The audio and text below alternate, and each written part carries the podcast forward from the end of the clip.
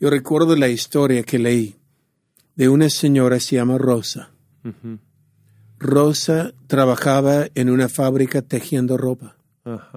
Y a las cinco de la tarde, un tarde, terminó su trabajo, salió de la fábrica, salió, esperó su bus en la esquina y cuando ella subió el bus, se sentó en un asiento que no era para ella, porque ella era un negro.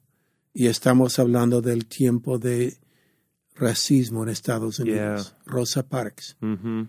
Y Rosa Parks hoy día tiene estatuas de ella, tiene, es fama porque comenzó de luchar contra la injusticia. Yeah. Y lo que la historia dice de Rosa es una señora callada, tranquila, in- eh, introvertida. Y lo que me doy cuenta es mucha gente olvidada tiene coraje de un león. Wow.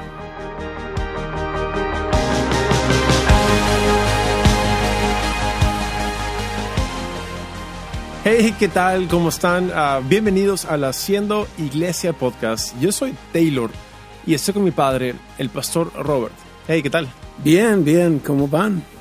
Yo voy bien. Ya, ¿cómo van los que están escuchando? Quiero decir, no a ti, estamos pensando en otros. Ya, nosotros.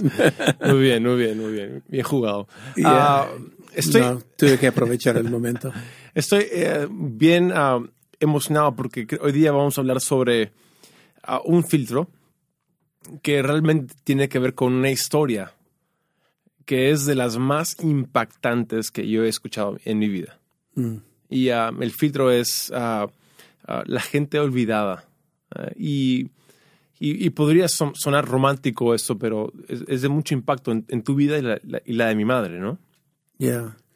Um, este es más de un filtro, aunque es un filtro fuerte.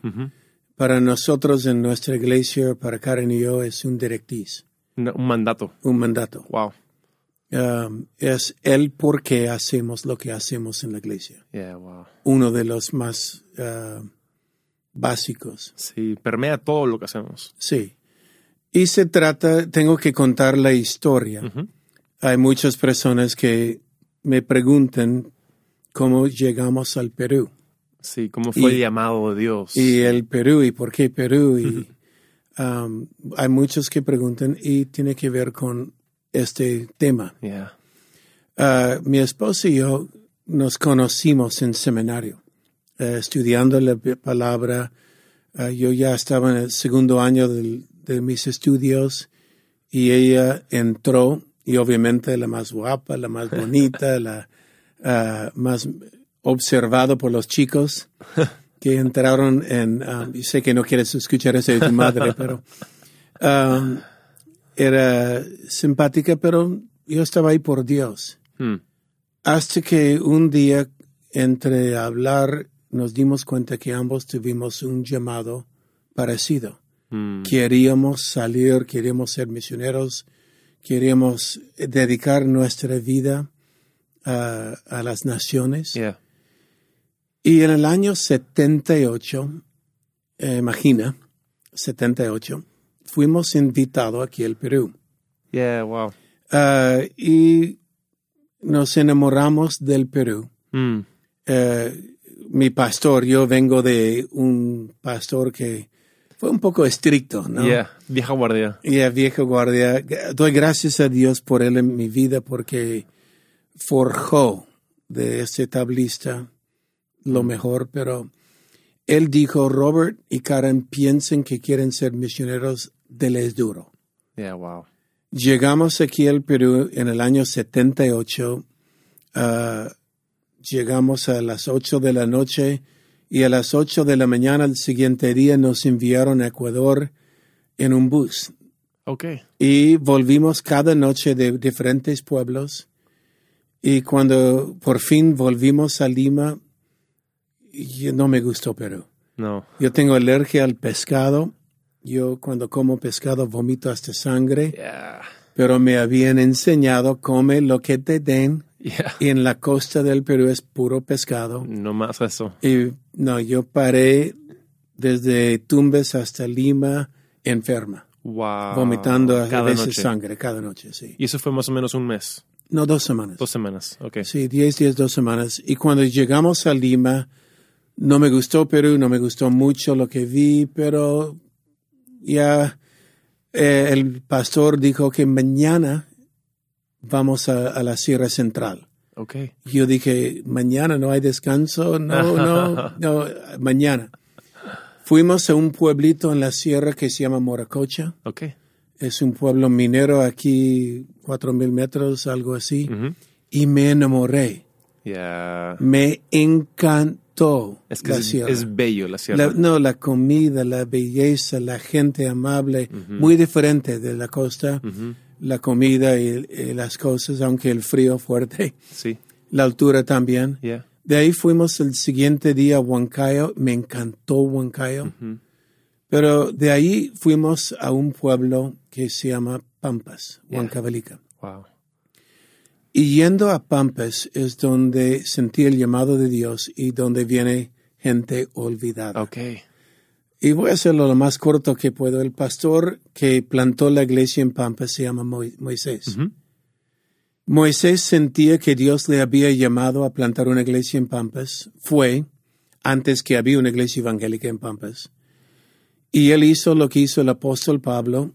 Llegó al mercado, domingo predicó el evangelio, pero la religión local salió y le apedrearon. Ya. Le dejaron por muerto en la calle. Wow. Y cuando yo escuché esta historia, yo dije, ¿lo apedrearon? ¿Qué hizo? Le pusieron en un taxi, le enviaron de vuelta un par de horas a Huancayo. Y 30 días después, saliendo del hospital, Hmm. Dios le habla al corazón de Moisés y le dice, ahora regresa y planta la iglesia. Una locura, claro. Sí, y yo al escuchar esto, yo dije, wow, quiero conocer a Moisés. Es una historia tipo el libro de Hechos. Sí. Lo apedrearon y ha vuelto y, ha plantado una iglesia. Y, Wow. y la historia va así. Moisés llega, encuentra al alcalde de la ciudad. El alcalde le da protección de, de algún par de policías. Wow. Cuando él predica la palabra, no había muchos convertidos. Uno fue el alcalde. Wow. Y ahora estamos yendo para conocer esta pequeña iglesia. Y me tocó predicar esta noche. Yo hasta ahora lo recuerdo. Prediqué, eh, era un pequeño edificio, bancas con ladrillos, barro en el piso, velas, no había luz. Um, y 17 personas ahí. Yo prediqué en inglés, mí tradujeron en español y luego en quechua.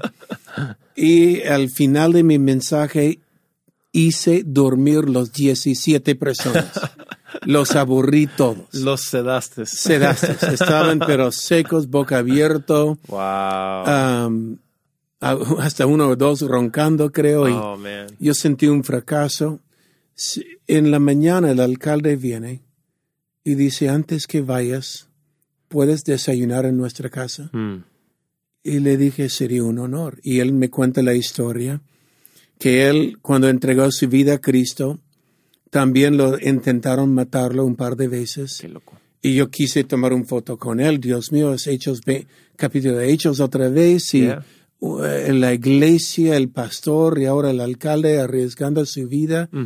por el Evangelio. Y en esto el alcalde me mira y me dice, Robert, gracias por venir. Wow. Y yo le digo, no, es un honor. Mm. Gracias por tenerlos, es un honor, tu historia, tu valentía. Él dijo, no, gracias por venir. Y yo dije, no, gracias por tenerlos. Y entramos en un pequeño argumento. Yeah. Gracias por venir. No, gracias por tenerme. No, gracias por venir. Y al final Moisés los escuchó. Y él vino y él dijo, no, Robert, gracias por venir. Ajá. Y dije, no, es un honor, gracias por tenerlos. Y él dijo, no, escúcheme Oh. de Tosco, escúcheme. Y yo le miré que me va a enseñar algo. Y él me dijo, siempre cuando gente viene, va a la ciudad grande, Mm. va a Lima, Arequipa, Cusco. Nadie viene aquí. Mm. Somos el pueblo olvidado.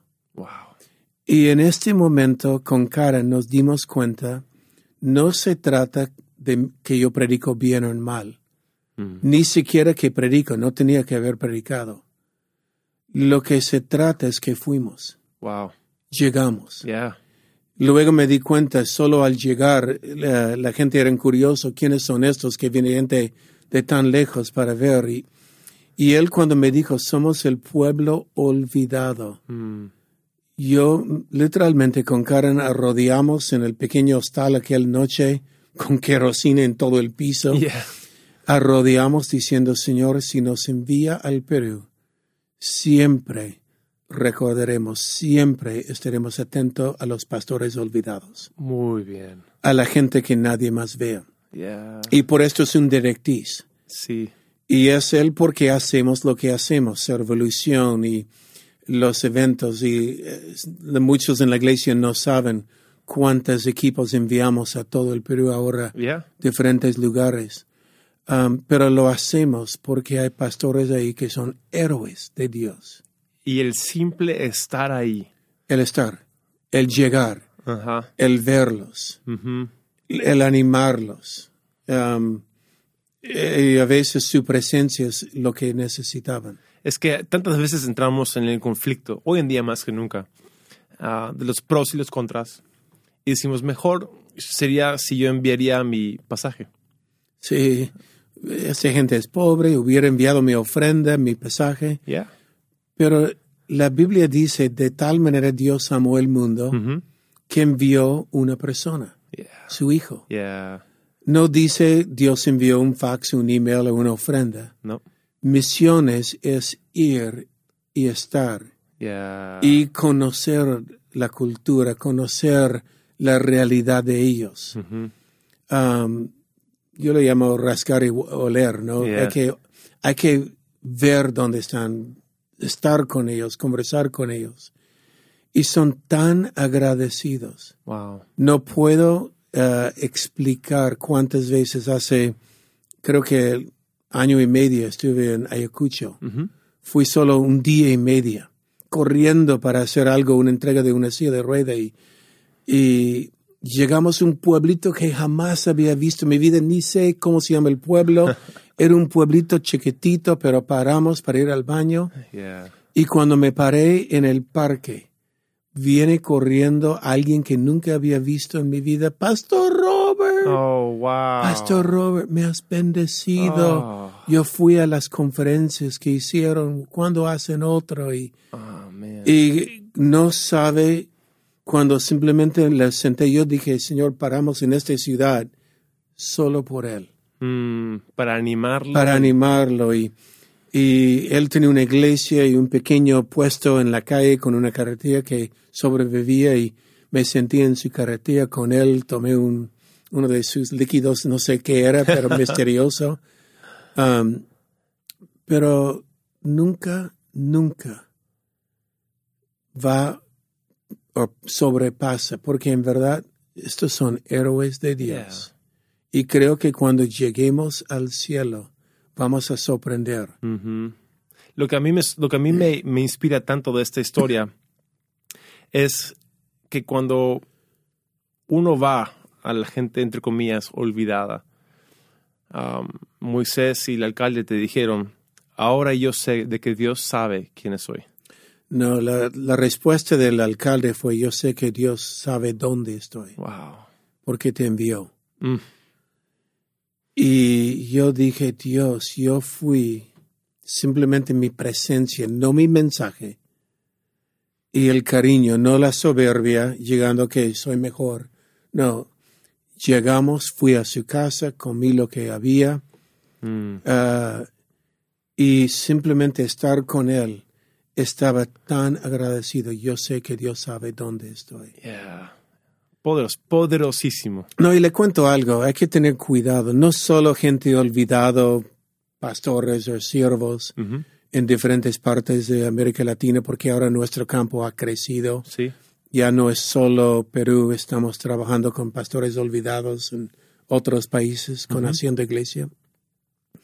Um, pero muchas veces miramos la iglesia grande o miramos el pastor con mucho carisma y olvidamos aquel más tímido, más introvertido, de repente sentado en la esquina, pero haciendo una obra maravillosa. Yeah. Y yo recuerdo una historia, porque la gente que habla más no siempre tiene las mejores ideas. Uh.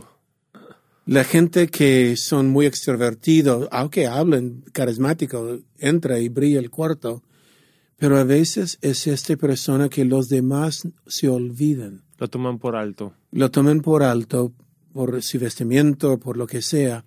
Al hablar y se dé cuenta, wow, Ujú. la sabiduría, mira el riesgo.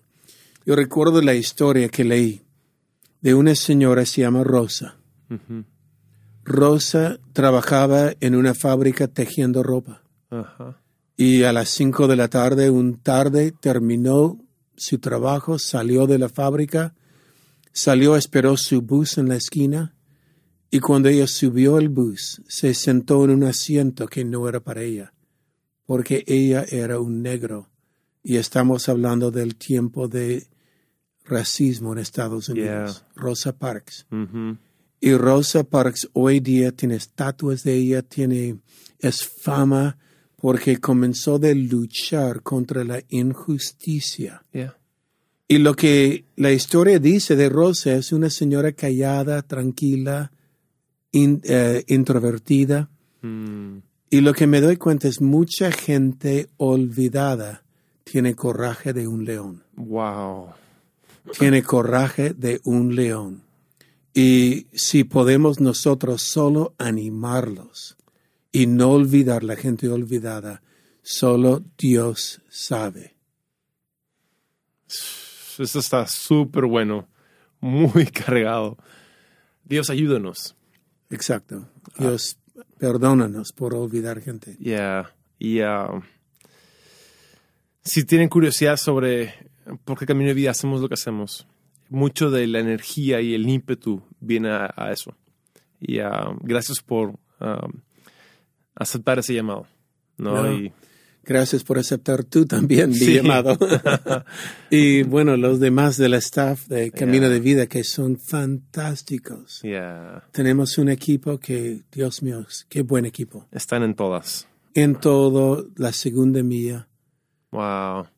Ahora, ah, tenemos que cerrar aquí este episodio, pero gracias por escucharnos. Ah, podría hablar horas de horas sobre esto. Y ah, incluso me emociona el siguiente episodio porque va directamente por ahí, en el hecho de que probablemente en ese momento, en el 78, nunca te imaginarías estar donde estás hoy día. Entonces, el, el siguiente episodio se llama No pongas metas Ya. y ah, creo que vamos a hablar de, ah, de, la, de la trayectoria de tu vida, de camino de vida y cómo el no poner metas ah, es parte de, de ese éxito. Amén. Manténganse al tanto. Esto es Haciendo Iglesia Podcast. Hasta luego.